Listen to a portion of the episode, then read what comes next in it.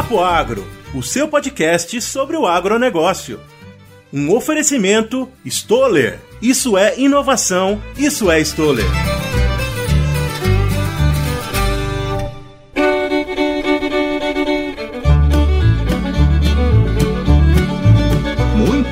Moçada do Papo Agro, estamos ao vivo aqui no Agrodebate do mês de maio, gravado no mês de junho.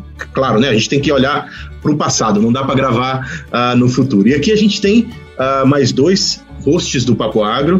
Uh, infelizmente a gente não tem a Lorena hoje, mas a gente ganhou a presença do Vitor. Então a Lorena ela tá de mudança, tá com, com algumas questões pessoais acontecendo no momento, então ela não pôde gravar o programa essa semana. Então a gente falou, Vitão, vem cá, vamos gravar com a gente para a gente fazer um debate bacana sobre o mês de maio dentro do agro. E é claro, o Vitão está aqui, aceitou estar conosco e vai estar conosco nos, nos outros programas futuros, espero eu.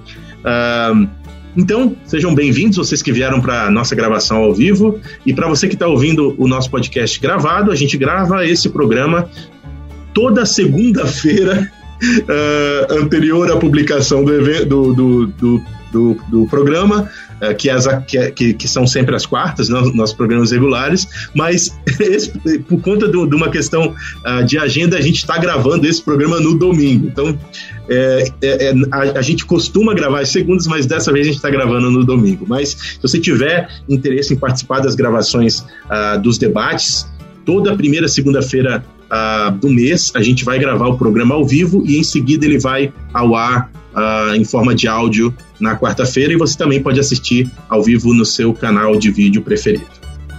José Neto acabou de falar aqui, né? E agora eu quero que os nossos amigos se apresentem já falando sobre o mês de maio deles, fazendo uma retrospectiva rápida do que aconteceu de bom no mês de maio deles.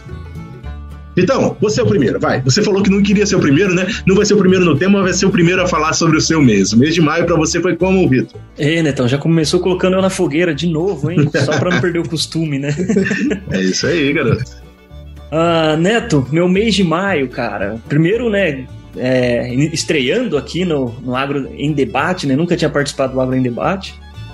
E vamos ver o que, que vira aí, né? Vamos, minha, minha participação. E o meu mês foi bastante interessante, bastante desafiador. É, a gente teve alguns eventos aí trabalhando com aplicação aérea. É uma, uma aplicação, um tipo de aplicação que não é tão comum de eu, de eu ter trabalhado, então foi uh, bastante desafiador e de, de, muito, muito aprendizado. E é isso que move a gente, né? Desafio e aprendizagem, acho que é o essencial para uma carreira do, do pessoal do campo, né? Ah, bacana. Então, se, se dentro da empresa que você está trabalhando agora, você está dando treinamentos para as pessoas e é isso que, que preencheu seu tempo em maio, foi isso? Basicamente treinamento, né? Tem a parte de desenvolvimento de mercado também e um pouquinho de pesquisa, então vai fazendo de tudo um pouquinho, né? Ah, tem que estar tá sempre mexendo alguma coisinha. Maravilha. E você, Pedrão, como é que foi o seu mês de maio? Ah, bom Netão, bom Vitor. Cara, foi correria, viu? Nossa senhora, tô rodando o Mike Caminhoneiro aí, organizando a vida para nova nova fase aí. Quem sabe no, no próximo agrodebate eu, eu trago novidade pro pessoal. Mas na correria, rodando muito, participando de algumas feiras, muita palestra, né?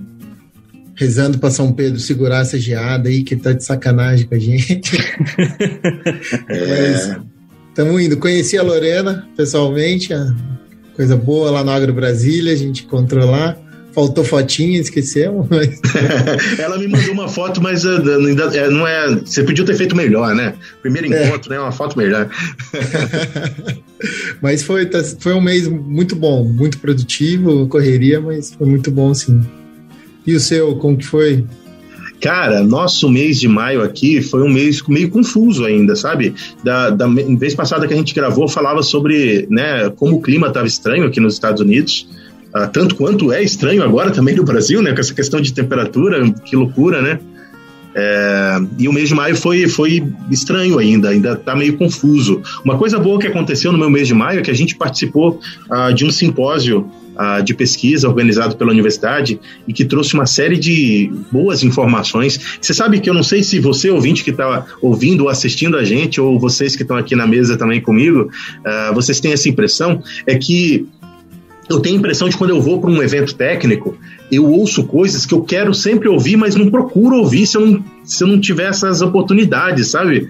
Então, é, é fácil encontrar informação, eu gosto da informação, mas eu só, só, me, só me deparo com a informação quando eu sou exposto nesse tipo de evento. Vocês têm esse, esse, esse, esse, esse feeling, essa, esse sentimento? Sim, sim, com certeza. Toda vez é isso. É, parece que a gente é meio preguiçoso, né? É bem isso, cara. ah, então, e parte disso, bom, bom, esse evento foi muito legal e o que me inspirou a trazer o tema que eu vou trazer para conversar com vocês, mas não serei eu o primeiro a conversar sobre os temas técnicos. A gente vai falar hoje, meu ouvinte, sobre a necessidade de se aprimorar ah, as plantas para que elas estejam adaptadas às mudanças que estão acontecendo ah, né, nos últimos anos e que vão continuar acontecendo ao longo do tempo, para que elas sejam produtivas. Então, esse é o tema que eu vou conversar com vocês: é como, como os desafios que a ciência tem para melhorar as plantas para que elas sejam mais eficientes no futuro. A gente vai falar também sobre um importante herbicida uh, que está trazendo alguns transtornos com relação à importação e a preço, né? E, e inclusive uh, como posicionar o uso desse, desse herbicida, visto que ele está, de certa forma, tomando um espaço que não era dele, uh, mas porque o outro herbicida foi. Uh, proibido de comercialização no Brasil, que é o Diquat, né, que teve, teve sua proibição. Então, o contrário, uh, né, então, Paraquat. então, Paraquat, que teve essa proibição, então essa mudança né, no, no, no, em como usar esse tipo de herbicida é um negócio que, que o Vitor vai trazer aí. Uh, e, o, e, é Paraquat, não Diquat. Diquat foi cancelado, né? Paraquat, que é o, que é o, uh, é o produto da questão. De Inverte novo, então. Diquat foi o produto cancelado, Paraquat é o produto Paraquat cancelada. Puta que. Bicho, põe o, pi, põe o, pi, o pi aí no, no, no vídeo. Não dá pra pôr pi no ao vivo, né? Então vou de novo aqui, hein? O Diquat. Não.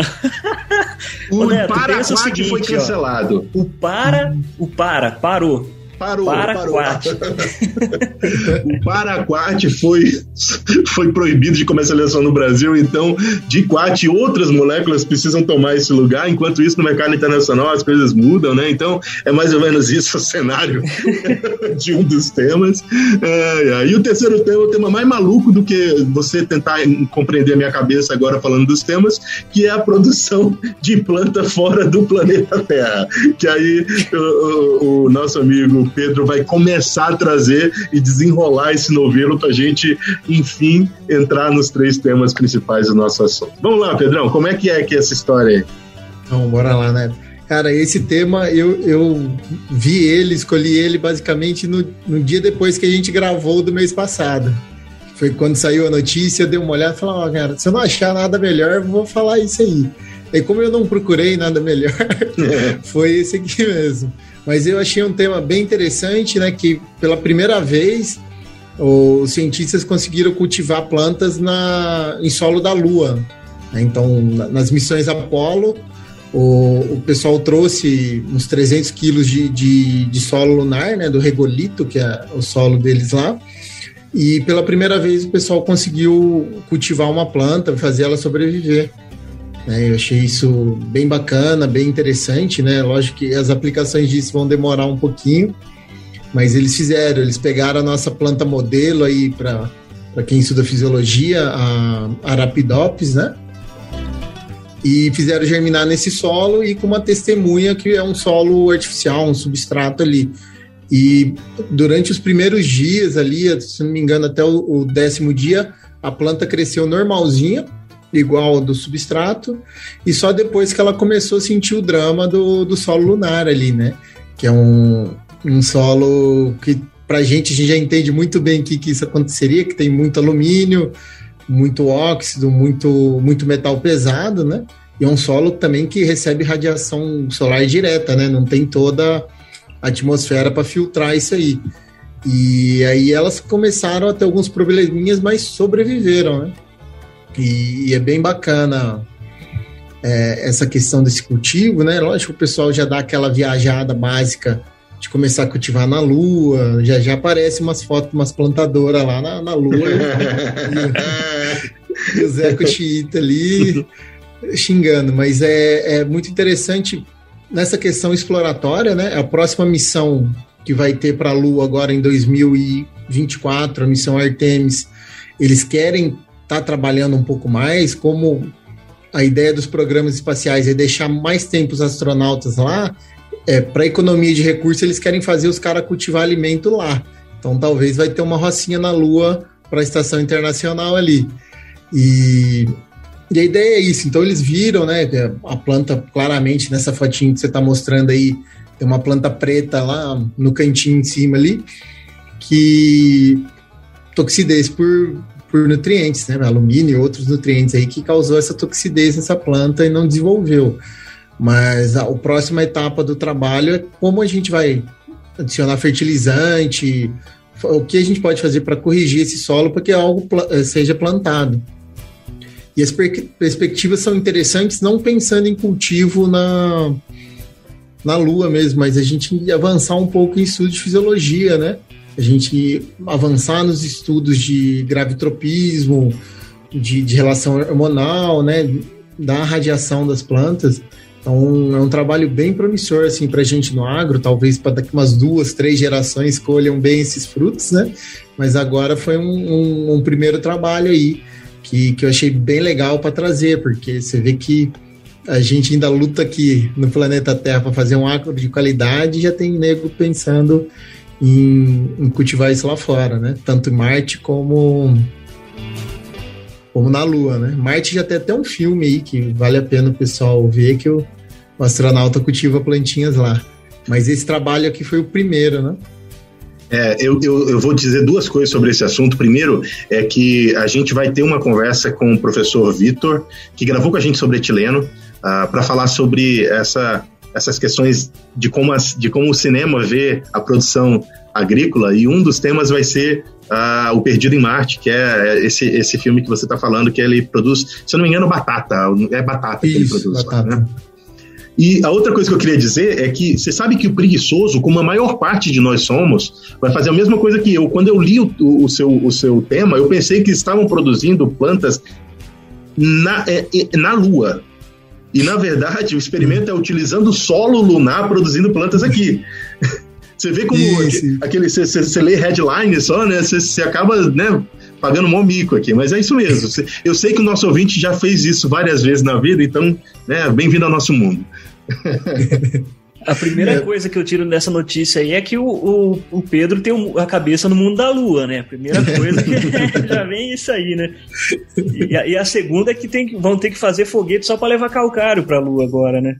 É, neutralizar aquele alumínio todo. Né? É, mas olha só, é, o que, que, que, vocês acham de. Pedro, você que, já, que, que leu e que ficou curioso com isso, né? O que, que você acha que pode ser um, um, um fruto desse tipo de ciência, ou desse tipo de.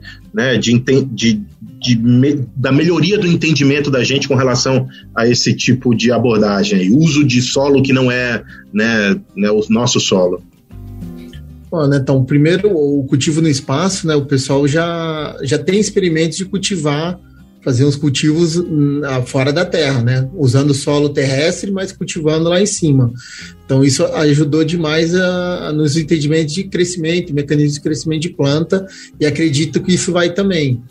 E esse tipo de cultivo, às vezes, vai incentivar um pouco a gente trabalhar os nossos solos contaminados, né? Hoje é muito forte o estudo de fitorremediação, isso é até um papo que a gente tem de marcar aqui com o professor Bebeto aqui da UFLA. É, e isso capaz que acelere um pouco, né? São pessoas, é, é um cultivo de nicho em região que tem mineração, mas que são áreas que ficam improdutivas por muitos anos. Então, a gente conseguindo avançar nisso aí, fica legal. Ah, bacana.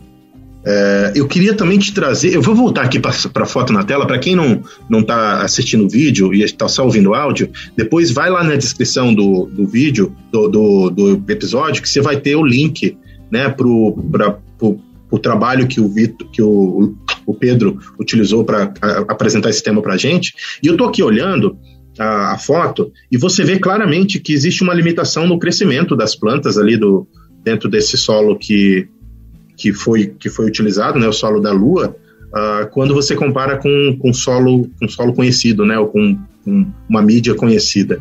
É, isso talvez Uh, como você mesmo falou, né, em áreas de remediação, isso talvez seja o cenário de muita gente que está trabalhando uh, no campo hoje, em áreas que, que tem problema de toxicidade de alumínio ou toxicidade de outros metais, né? Uh, então, eu gostei dessa, dessa sua ideia de, de aprimorar o estudo uh, desse tipo de área, até porque o que acontece é o seguinte, na minha opinião, uh, o grande produtor ele não precisa ficar pensando Uh, nos recursos que ele precisa a maior parte do tempo, né, para aprimorar o solo, porque o dinheiro está ali, né, de certa forma está é, dentro do negócio, a previsão de você fazer um investimento, como, como o Vitor falou, né, em calcário e, ou no melhoramento do solo para ele poder consumir. Mas e aquele pequeno produtor daquela lavoura uh, de, de, de, pequenininha que tem uma que, que, a propriedade é pequena e que tem problema de toxicidade, né? Talvez surjam tecnologias que podem ser utilizados para adereçar esses problemas de agricultores menores também. Com certeza, né? Eu concordo e, e também aproveitamento, né? Para gente aproveitamento de área degradada por mineração, né? Hoje tem outra linha de estudo também que acho que vai muito coisa que eles falam do, dos topsoil, né? Que são solos construídos a partir desses rejeitos para o pessoal estar tá trabalhando. Então vai avançar muito. A gente vai pegar essa bagagem, levar para a Lua, depois melhorar e trazer para cá, né? E esse tipo de coisa incentiva a gente estar tá estudando e a população está descobrindo isso, né? Então vai avançar muito. Se a gente pega aqui na região de, de Belo Horizonte, a região de Brumadinho, que tem muita mineração, puta, seria legal, porque parte do cinturão citri, é, hortícola de BH está nessas regiões de mineração. Então, a gente aproveitar esse solo e às vezes até biofortificar, né? Podemos estar tá pensando em biofortificação, melhoria, melhoria muito a questão de aproveitamento de área e qualidade alimentar. Cara, e eu podia, e é infinita a lista de coisas que aconteceram por conta da exploração.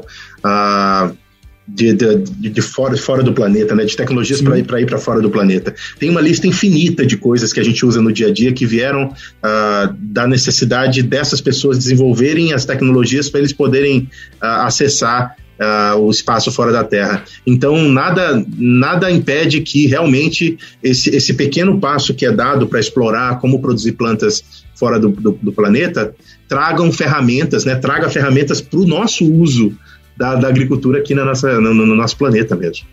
Isso aí é um negócio que eu sempre falo, Neto, que o pessoal fica, né? Nossa, mas que que estão estudando isso? Tão louco, tanto problema para resolver na Terra, estão querendo resolver lá na frente, lá na Lua, que não tem aplicação nenhuma. Mas o pessoal não, não entende o quanto que se desenvolve dos cientistas que estão aqui, o quanto que eles aprendem, né? De método, de a comunicação entre às vezes para plantar na lua ele vai ter um agrônomo vai ter que fazer amizade ali entre aspas né vai ter que fazer uma colaboração com um cara que é sei lá astrofísico mecânico quântico e aí uhum. daí saem outras ideias né então a, hard science que a gente fala né que é essas ciências que bem avançadas lá na frente que estudam um negócio bem teórico mesmo é, dá muita base para a ciência aplicada, né? Que é a nossa ciência que é do dia a dia, né? Que é ela a uhum. quanto de como que eu posso melhorar um processo que já está há milhões de anos aí acontecendo no, no mundo, né? Então é, é, bastante interessante, sim, esse artigo para mostrar isso, né? Ah, e tem o, todo o apelo de, poxa, todo mundo queria saber como que uma planta ia se desenvolver na Lua, né? É. Claro que, claro que a gente, como eu estava idiotamente pensando, né, que o tema estava falando de produção de, de, de, plantas na Lua, claro que a gente tem que pensar nas outras, nos outros impedimentos. O solo é um deles, né? Existem uma série de outros e o mais importante deles é a atmosfera. Então, sem atmosfera, uh, não vai dar para produzir planta naquele lugar. Uh, mas, enfim. Uh, Pedrão, mais alguma coisa do seu tema? Acho que é isso, né, então. O bacana desse artigo que a gente não, não dá nem para abordar, que é muita coisa, mas eles fizeram análise genética dessa, de, dessas plantas, né? Então, para a gente entender um pouco a genética de estresse da planta, para as nossas condições, botar ela numa condição bem extrema, que é um solo lunar e uma condição sem atmosfera, ajuda muito a gente entender funcionamento de genes, né? Pegando o gancho que o Vitor deu agora aí. E isso vai acelerar demais os programas de melhoramento e adaptação. Muito bem, muito bem, muito bem. Eu queria interromper esse papo rapidamente para poder lembrar você de procurar no seu agregador de podcast favorito por Campo On, o podcast da Stoller. Esse podcast traz uma série de papos técnicos relacionados com tecnologias que podem ser utilizadas nas lavouras do Brasil para incrementar a produtividade dos negócios dessas lavouras. Então, no seu agregador de podcast favorito, procure por Campo On. Segue esse podcast, ouve essa série de papos lá que você vai estar tá bem informado ou informação com Papo Agro e Campo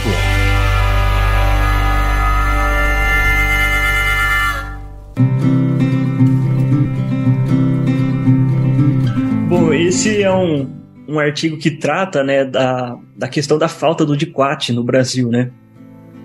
É, basicamente, o, DICUAT é o é o irmão menor do paraquat, né? O paraquat sempre foi aí o herbicida mais utilizado para dessecação no Brasil. Porém, em 2020 foi é, proibido a utilização do paraquat no Brasil. E a partir daí, então, o agricultor se viu com uma ferramenta a menos, né? E para piorar, veio o tal do bichinho aí que pegou todo mundo, parou com tudo no mundo aí, né? A pandemia e uh, começou a faltar diquat no Brasil. Não só no Brasil, como no mundo todo, né? E com a falta desse diquat, o produtor se viu com um momento muito frágil, porque a dessecação, a janela é, é, é, minúscula, né? Você tem que fazer dessecação no momento certo, na hora certa para a soja, né? Então, uh, foi legal de ver a criatividade do produtor na hora de resolver esses problemas. É, foi bacana acompanhar isso. E esse artigo não é um, tanto um artigo científico, ele é uma, uma, notícia, porém com uma análise técnica comercial um pouco mais uh, profunda. Então foi bastante. É, é, você consegue ver os números ali, né, de importação que vai aumentando assim é, exponencialmente, né? É, e vem principalmente da China, né, o DICUAT, como a maioria dos, dos defensivos, dos químicos que a gente utiliza no, no Brasil. E aí a gente vê essa incremento aumentando aí da, da importação a partir do, do proibição de venda do, do paraquat no Brasil, venda e uso, né? E, e, no artigo ele fala que existe aí a tendência desse desse uso continuar, né, só aumentando, porque a gente não tem outra ferramenta alternativa que não seja o DICUAT para dessecação. É, tão boa quanto, na verdade, né? Ou que o produtor esteja acostumado a utilizar, né? E é, existe outros herbicidas que estão entrando na mesma vertente, né? Por exemplo, agora a gente tem a safra de milho, né? Que está bastante presente nas roças aí como um todo. E, e a gente está presenciando um, um, fenômeno parecido com a atrazina. Então, no artigo ele não comenta nada, mas a gente, quem está no campo, né, tá vendo isso acontecer com a atrazina. Falta de entrega né, de produto, ou quem tem praticamente já está vendendo tudo e vira aquele cabo de guerra entre quem está distribuindo e quem está necessitando, né? E isso aí a gente conhece, né? Todo mundo tem as dores ali na hora. Mas é basicamente isso que trata o artigo, o Netão. E, e é, é, interessante ver essa como que os produtores, né? Eu tenho um, um caso que eu estava no Centro-Oeste trabalhando e o produtor pessoal com problemas, não estava chegando de quatro, não tinham o que fazer, precisavam fazer a dessecação. E o que, que eles iriam fazer naquela hora, né? Não tinha como. Então a gente utilizou de técnicas alternativas para tentar salvar essas, essa dessecação. E conseguimos, mas também a gente já viu muita, muita doideira também já acontecendo. O pessoal querendo fazer maluquices aí que a gente fala, meu, de onde que tira essas, essas ideias, né? Então, assim, é bastante legal de ver esse, essa dinâmica de como falta produto, que não é legal, e como que o produtor brasileiro ainda continua prosperando, né? Porque uh, se tem um negócio que o brasileiro faz é não desistir nunca, né? Só toma na cabeça e não para, né? É impressionante. É isso mesmo. Cara, eu tava aqui pensando enquanto você estava falando, uh, e primeiro eu queria perguntar para ti para você fazer uma recapitulação de qual é a diferença entre o diquat e o paraquat, e eu sei, a gente já falou sobre isso na série de herbicidas que o Vitor trouxe para gente, uh, então tem um episódio lá, então se você uh, quiser ouvir mais profundamente né, os conceitos relacionados a essas moléculas, está lá na, dentro da série uh, Destrinchando uh, os herbicidas. Destrinchando a Meu Deus, Vitor, me, me salva. Destrinchando. Destrinchando herbicidas. Herbicidas. é porque tá rolando a série nova de fisiologia, eu fiquei louco aqui. Uh, destrinchando herbicidas. Uh, e aí eu queria saber qual é a diferença da, né, do, dessas duas moléculas e por que que talvez é mais desafiador o uso do diquat substituindo o paraquat e quais as opções que existem no mercado que possam ser né, relativamente uh, a, que tenham relativamente a mesma eficiência que o paraquat tem, mas que não pode ser utilizado. Bom, Neto, ambos são, uh, tanto o paraquat quanto o diquat, são inibidores do fotossistema 1, né? Então vão trabalhar lá na fotossíntese. E uh, o, de, o Paraquat, ele tinha uma afinidade maior pelo sítio de ligação lá, que ele, que, fa, que ele se liga lá para cancelar né, a, a cadeia da fotossíntese, gera uma, uma série de espécies reativas de oxigênio. Eu não vou ficar entrando, vai lá, escuta o, o episódio anterior nosso, né, da, dos destrinchando herbicidas. Mas basicamente a planta morre por um acúmulo de oxigênio reativo na célula, destrói parede celular, membrana celular, na verdade, e aí vai uh, extravasa líquido e aquela coisa arada, a planta basicamente explode a célula da planta. É essa ação do, do, do diquat e do paraquat.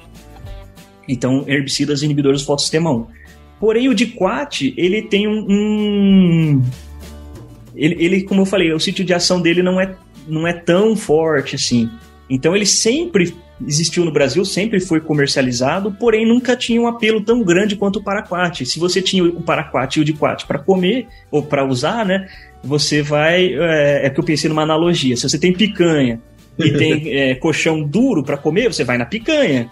Né? Uhum. E, e aí, a, como você tinha os dois, e o paraquat era muito superior ao diquat, né? Você acabava utilizando o paraquat.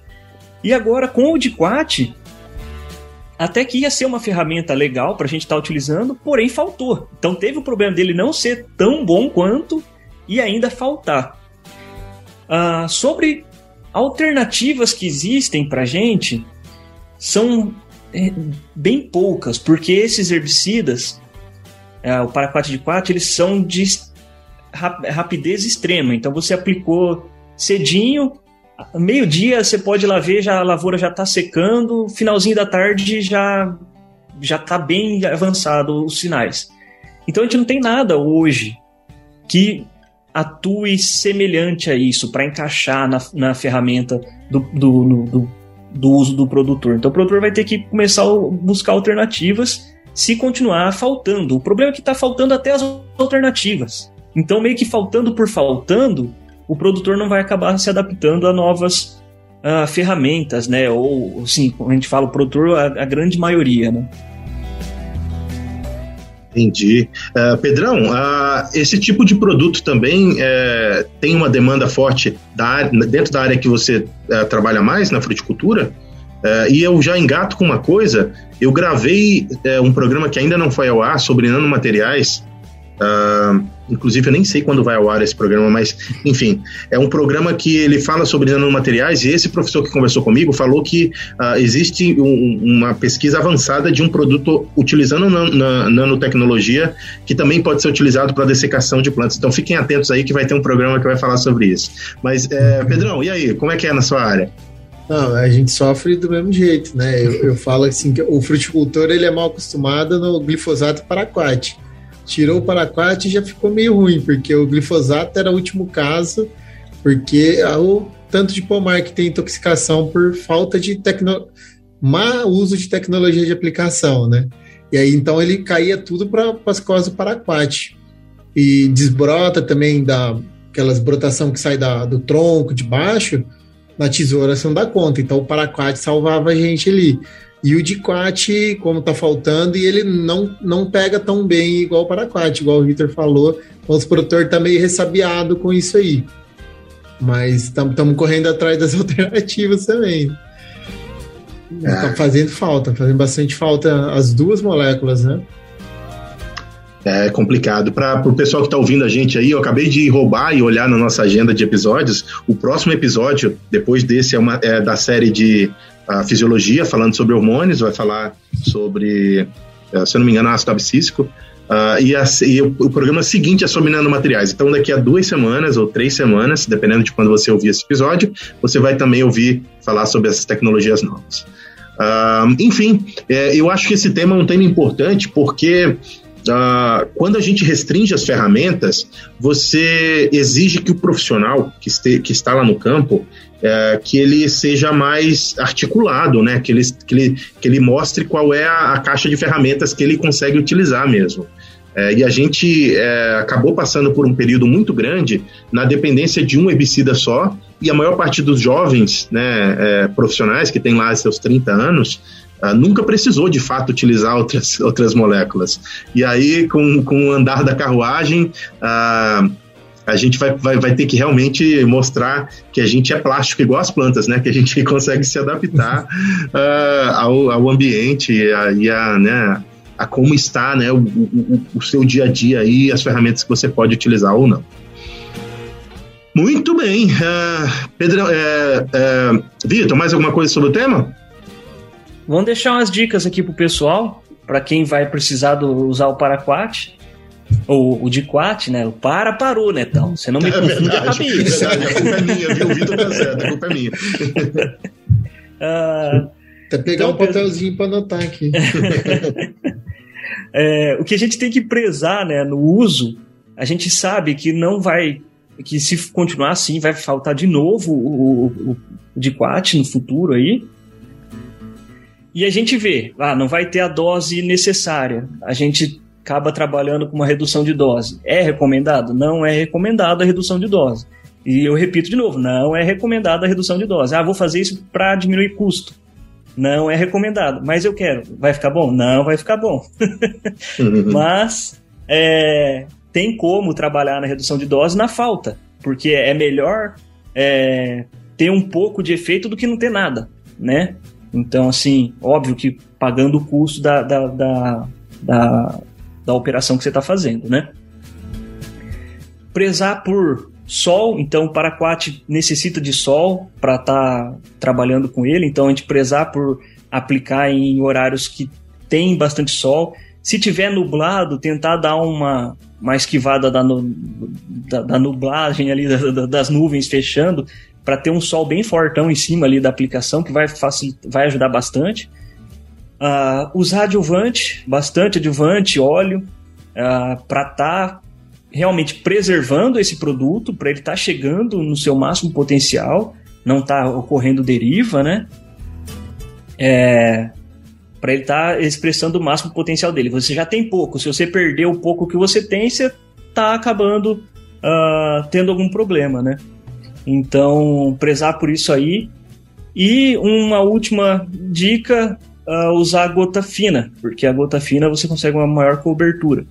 Ah, se eu usar só gota fina e não usar adjuvante, problema de deriva. Então, temos que é, pensar como um todo, que nem o Neto estava comentando, né? A, tem que ter a plasticidade e tem que ter o profissional acompanhando de perto e um bom profissional, né? Não adianta com, cair em conta da carochinha que milagres não existem, né? A gente tem que realmente se virar e uh, usar a melhor técnica possível, né? Para estar tá fazendo as, as, as aplicações. Então, não caiam em contas da carochinha e estudem o máximo possível para fazer uma aplicação técnica como essa, né? Pouco produto e, e, e, condições um pouco mais extremas né, de aplicação. E é, acho que é isso, né? Então, as, as dicas como um, um, um todo, assim, um catadão mais geralzinho, assim, para o pessoal. E, e façam o favor de ir lá escutar o episódio de, de fotossistema, inibidores do fotossistema, que lá vai ter muita informação e muita ideia de como isso aí funciona e para te, te dar base, né? De como uh, tá apertando o profissional que vai estar tá te atendendo lá, ou você, como profissional, de não sofrer tanto aperto lá na hora de, de falar com o produtor. É, cara, isso é, é, justo. E olha só, essa série tá fantástica. A gente cobriu praticamente 95% do, dos herbicidas que são importantes para sua caixa de ferramenta lá. Uh, se tiver faltando alguma coisa, aperta aí que o Vitão está à disposição, quem sabe, né, para fazer um complemento dessa série, mas essa série está muito completinha. Então, não só o Fotossistema 1, mas todos os outros né, grupos de, de herbicidas que são importantes estão lá e podem te trazer é, boas ideias de como, de como ser plástico, né, de como, de como se adaptar e ser resiliente nesse, nesse ambiente de mudanças aí.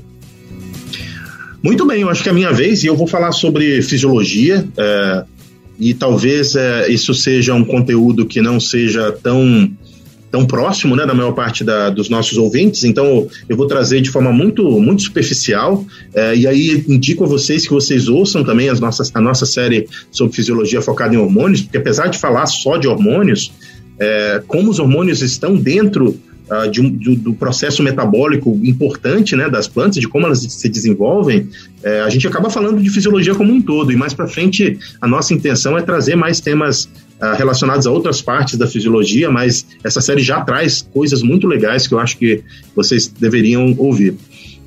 Uh, e como eu tava falando, é aquele negócio do preguiçoso, né? Bicho, agora, eu, e vocês, se, todo mundo que tá ouvindo aqui, os meninos que estão na mesa, representam, e eu também, representamos todos vocês que estão ouvindo a gente aí no, no áudio. É, Cara, como mudou o, o, a oferta por conteúdo, né? A quantidade de conteúdo que existe hoje com relação a três anos atrás, antes da pandemia, é, é muito maior a maior parte dos grandes eventos elas fizeram a, a versões online que você não precisa necessariamente viajar para um lugar definido para você participar desses eventos. Uh, então, basta que você seja um pouquinho curioso e que você né, uh, esteja atento a essas, a essas oportunidades para que você tenha os insights que eu tive participando desse evento, que felizmente foi presencial, mas que poderia ser para alguns de vocês também um, um, um, evento que vocês podiam participar online. Uh, e antes de falar sobre o tema, eu já vou indicar aqui, ó, eu acabei de participar também de um evento ah, no Brasil, claro, online, porque eu estou morando aqui nos Estados Unidos, que foi organizado pelos nossos parceiros Ganho Genético, que foi excelente, falando sobre uh, ferramentas para melhorar Uh, o entendimento do melhoramento de plantas, né? Então uh, foi fantástico o evento e foi, eu vou dizer para vocês porque não é não é segredo, eu gastei 50 reais para participar de um evento técnico com um monte de gente importante do Brasil inteiro e que você, você diz, o que, que você faz com 50 reais, menino? Antes de eu falar do meu tema o que, que você faz com 50 reais? É, é, como, é que, como é que faz, né? O que, que você faz com 50 reais? Essa é a pergunta que eu faço para todo mundo.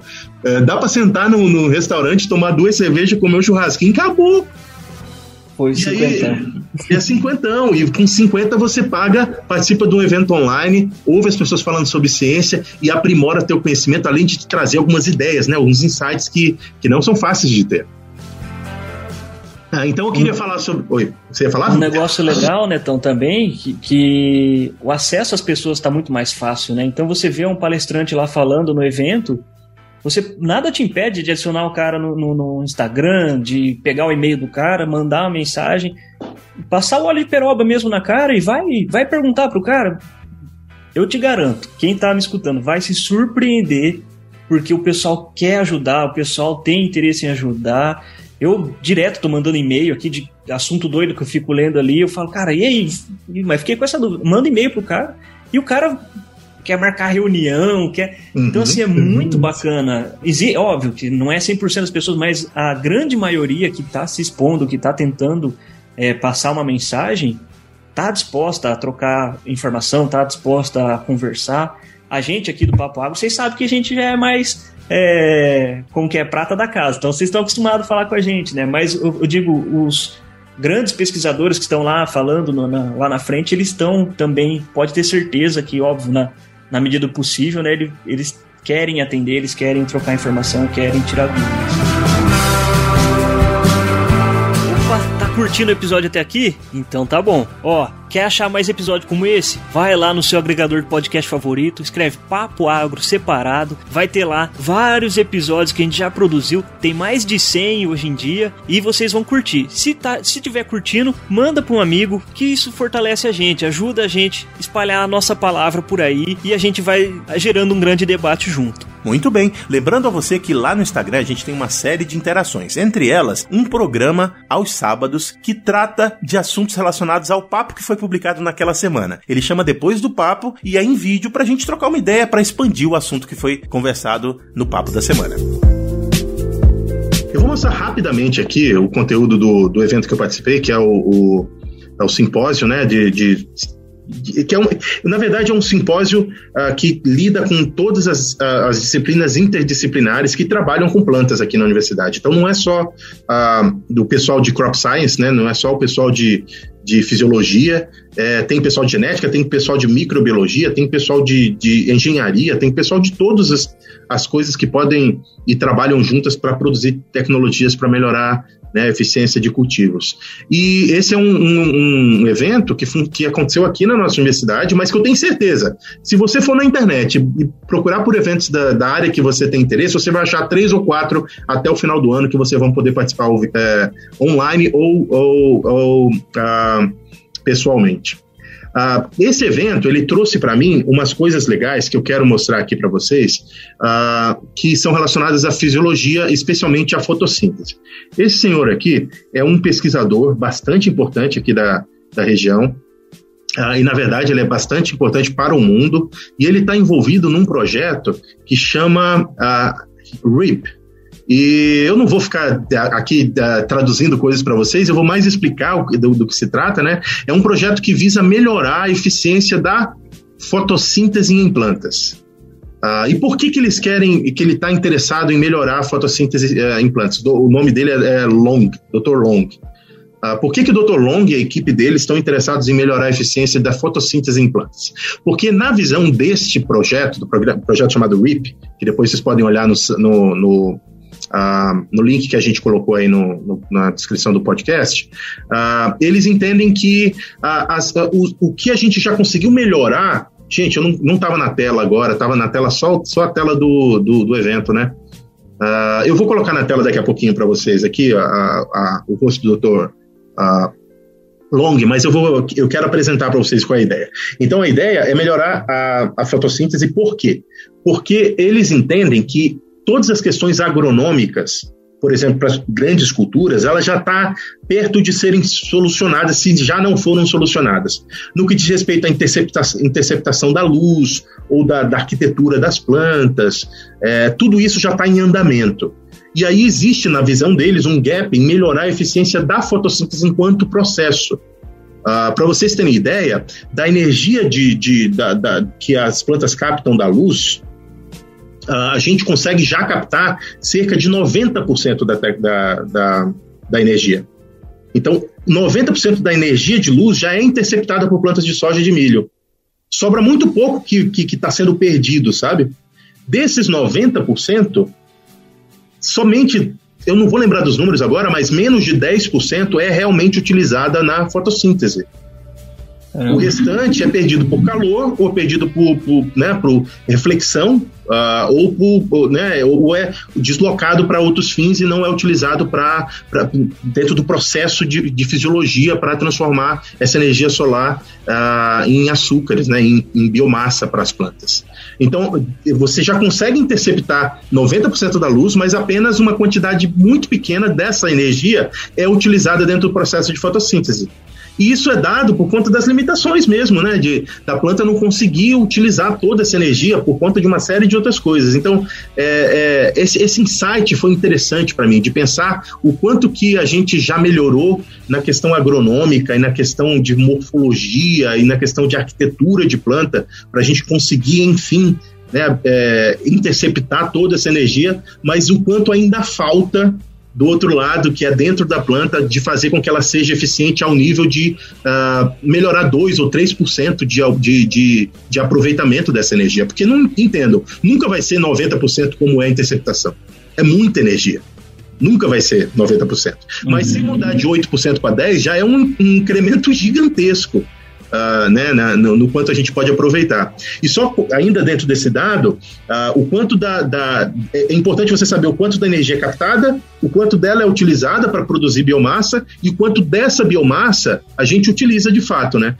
Que é a gente chama de, né, de, de índice de, de colheita que em inglês eles chamam de Harvesting Index, que é a quantidade de biomassa da planta que você colhe, que você eh, utiliza para consumo humano, para fazer né, ração, o que quer que seja. E isso já é cerca de 60, 63, 65% em algumas culturas. E os pesquisadores acreditam que esses 40, 30% que ficam é o necessário para fazer a planta ficar em pé mesmo, para que ela produza a biomassa que você consome.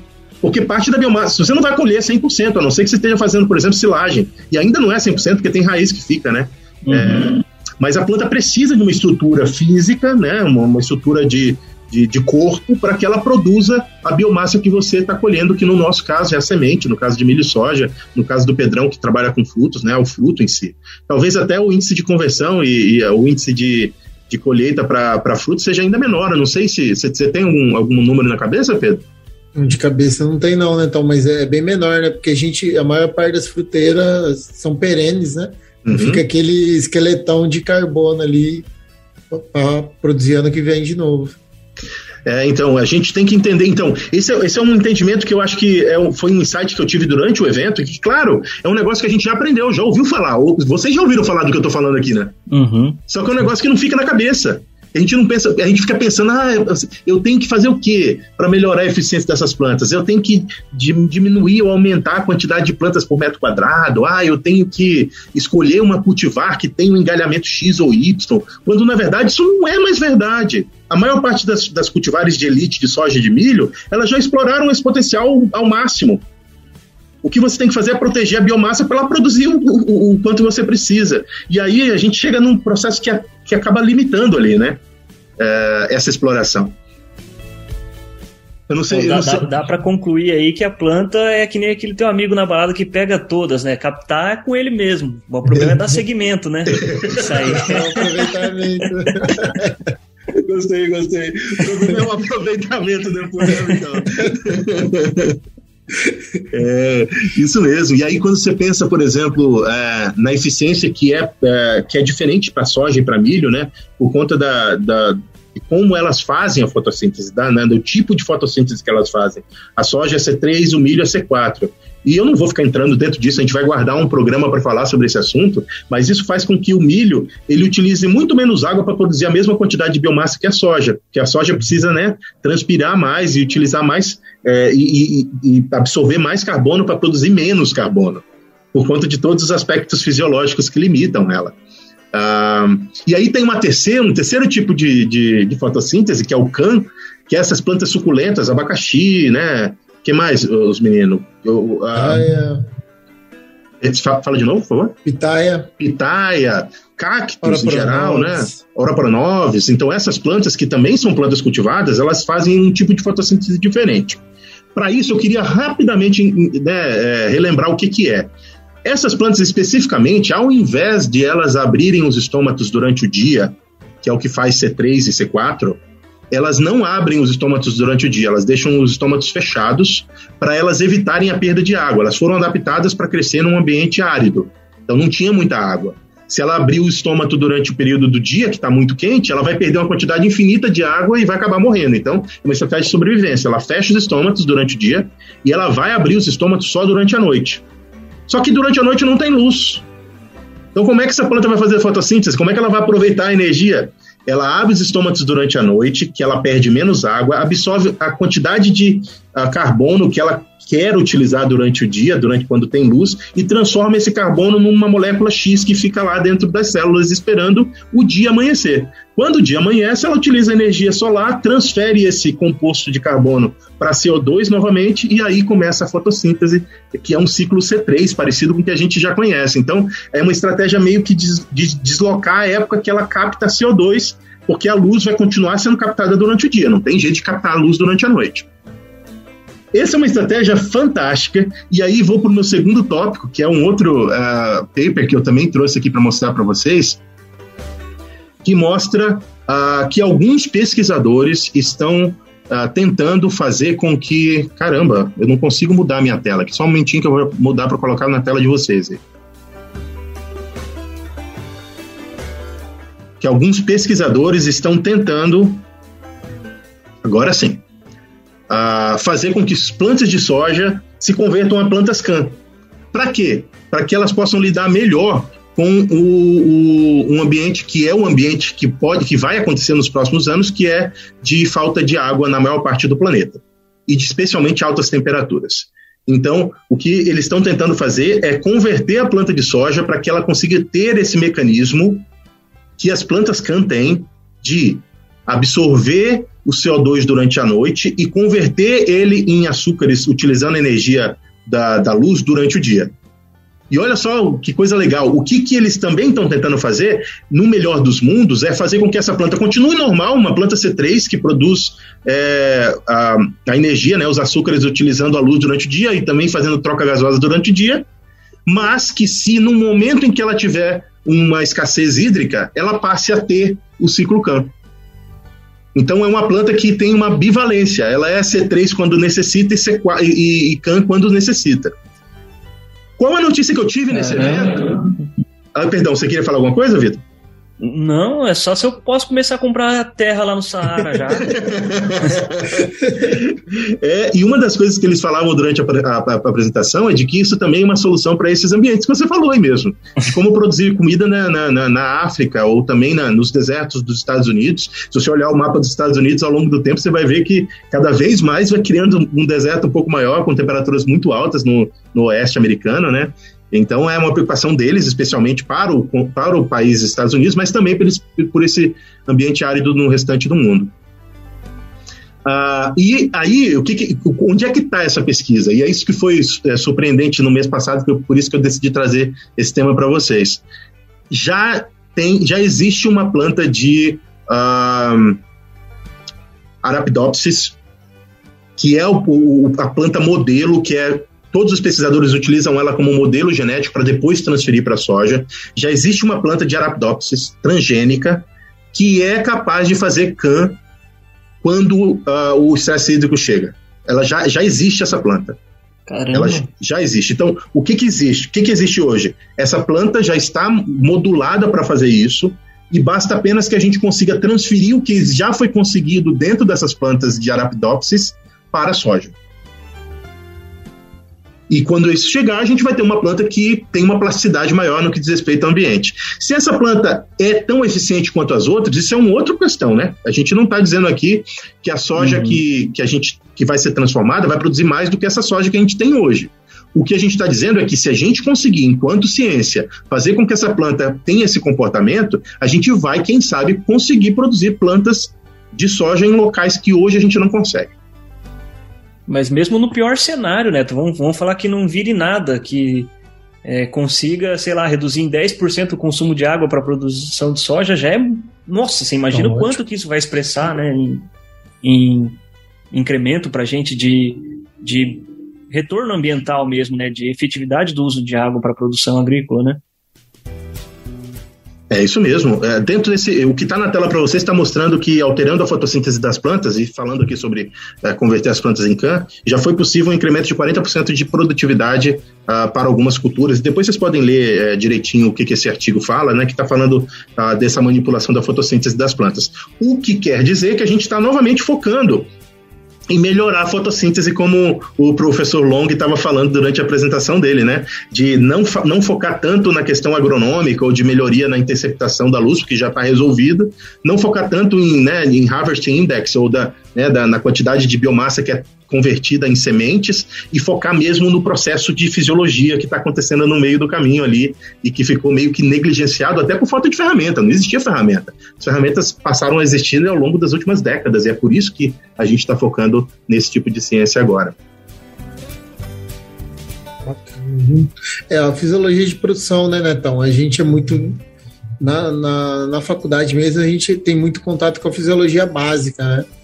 E, bom, não tem matéria de fisiologia de produção, então o que, que eu faço para aumentar? É, e é, é, é, o, o, que tem que fazer agora, ganho potencial genético, não sei, eu já li em algum lugar que, tipo, o de soja, a gente está no... A gente não expressa nem 50% do potencial genético que a soja tem em produzir por questões ambientais, de, de cultivo. Então, é, tem de avançar. Eu já imaginei essa planta não parando de produzir, uma planta de soja de dois metros ali, cheia de vagem. é. Triplicando, triplicando ali. É, cara, tem uma coisa que eu lembro, eu lembro de, dessa palestra, que era que eles estavam falando sobre a necessidade não só de da planta ser cap, é, capaz de fazer esse tipo de fotossíntese, mas também de ter espaço celular suficiente para guardar né, esse, essa molécula de carbono que é produzida na parte da noite para ela poder ser reutilizada durante o dia. Então, a, a, planta que eu falei para vocês de Arabidopsis, ela tem não só a capacidade de produzir a, a, a fotossíntese através do ciclo CAN, mas também é uma planta que tem a, folhas suculentas, que também foi uma, uma engenharia da genética. Então, essas, essas folhas de Arabidopsis se transformaram em, fo em, folhas suculentas, com maior volume de, de células dentro da, de cada folha, para que elas consigam uh, guardar esse composto carbônico para poder ser utilizado uh, durante o dia. E é essa etapa. São, na verdade, vários pequenos eventos de, de engenharia genética que vão ser transportados agora para a planta de soja. Que bacana. Então pode se esperar uma, uma, alteração um pouco da morfologia também da, da, da soja aí.